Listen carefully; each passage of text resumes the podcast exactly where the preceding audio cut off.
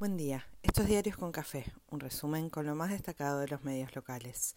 Hoy es lunes 11 de julio y los diarios de esta mañana miran con expectativa lo que pase con los anuncios económicos que se conocerán en pocos minutos. Todos los focos puestos en los precios y el dólar, el plan general o alguna pista al menos, con aval presidencial y respaldo de la alianza de gobierno. Racing se quedó con el clásico, River no repunta y hubo tiros en el oeste. Es lunes y está gris. Toca ponerle todo otra vez. El presidente y la ministra Batakis estuvieron reunidos ayer por la tarde en Olivos y se anticipan medidas esta mañana con el foco puesto en dos temas centrales, calmar el dólar y frenar los precios. Se espera un marco de previsión con la inflación golpeando los tobillos y los bolsillos. Se actualizan los cálculos anuales en 80% y julio en 6%, con un salto de 2,5% en la última semana. Culpa de Guzmán se atajan en el gobierno. Anticipan que podrían flexibilizarse los dólares para empresas de alimentos, a cambio de frenar la escalada de precios. Toda la suerte del mundo. Mientras la discusión política en el frente de todos sigue bajo un halo de calma y unidad remozada, aun con diferencias por responsabilidad, por temor al abismo o por necesidad general, lo cierto es que se refuerzan los puentes de diálogo. Cuenta Fernando González en Infobae que CFK prepara un 17 de octubre en un cruce entre la causa vialidad y la previa para 2023. Alberto Descalzo, desde Ituzaingó, da nota a Nación bancando al presidente y avisando que el peronismo está de pie. Todos advierten que el debate sobre los planes y el salario universal se vislumbra como un parteaguas o como un hito en los debates a cielo abierto que propone el bullicioso Frente de Todos. En BAE cuentan que podría haber un salario universal light, no tan universal, pero algo es algo. En cronistas celebran que el 75% de las provincias registran más empleo registrado que en 2020. Alberto se solidarizó con el español Pablo Iglesias tras revelarse la información falsa sobre supuestos negocios con Venezuela y así guiñó a la militancia afín y actualizó un drama de estos tiempos de fake y manipulaciones. Nación lo ve como un ataque a los medios y quien se haga cargo de las mentiras como información habla más de sí que de la libertad de expresión. En la oposición buscan mostrar orden y coordinación ante la crisis económica y política que trata de capear el gobierno nacional.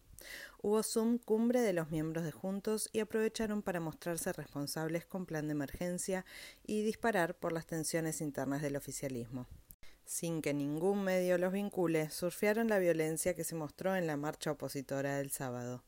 Cuentan que Larreta acelera su carrera presidencial y pide definiciones entre sus soldados. Tal vez por eso Soledad Acuña, cuando anunció su tercer embarazo, le agradeció a su jefe. Monzó en Clarín parece apostar a la histórica ancha avenida del medio que no pasa de callecita o callejón, pero sigue ilusionado.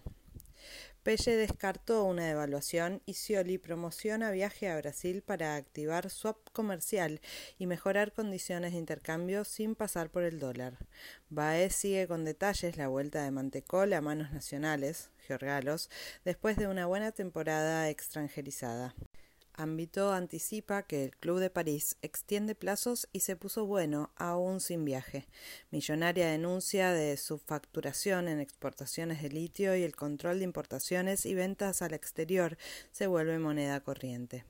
La AFIP duplicó controles a multinacionales y si no había festival, al menos hacían fiestitas. En Tapa de Nación muestran lo que pasa con la informalidad y las compras que se hacen en las zonas de frontera norte en el país, a través de Salta. Si es legal, no parece, y si es ilegal, estaría bueno más control mientras el frente judicial sigue tan mañoso como siempre. Depende de dónde se mire, se encuentra un delito diferente. Después de la visita presidencial a Jujuy a ver a Milagro Sala y la denuncia de varios movimientos sociales porque se agravó la persecución y el acoso, habla Milagro en página 12 y es contundente. Me metió presa la política. La política me tiene que liberar. Ni corte ni nada. Cristina probablemente participe de modo virtual de la audiencia del juicio por la obra pública en el inicio de los alegatos que hará la UIF. Telam cuenta cómo sigue la situación de Macri en la causa por espionaje a las familiares de las víctimas de Lara San Juan.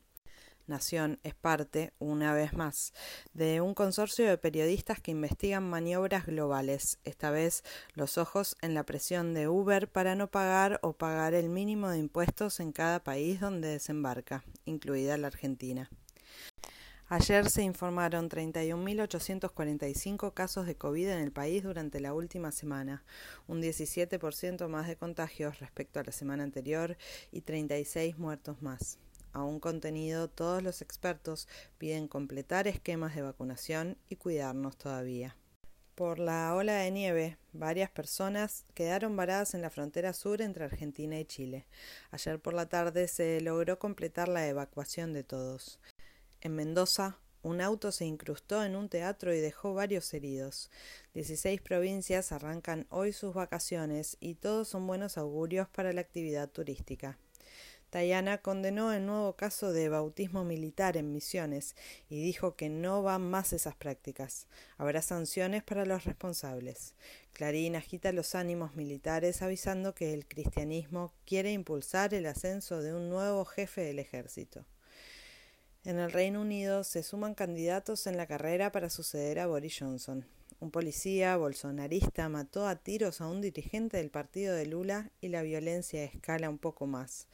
En el sur de Chile, el gobierno analiza extender el estado de excepción un poco más allá. En Sri Lanka, los manifestantes se niegan a dejar el palacio presidencial a la espera de la renuncia del mandatario.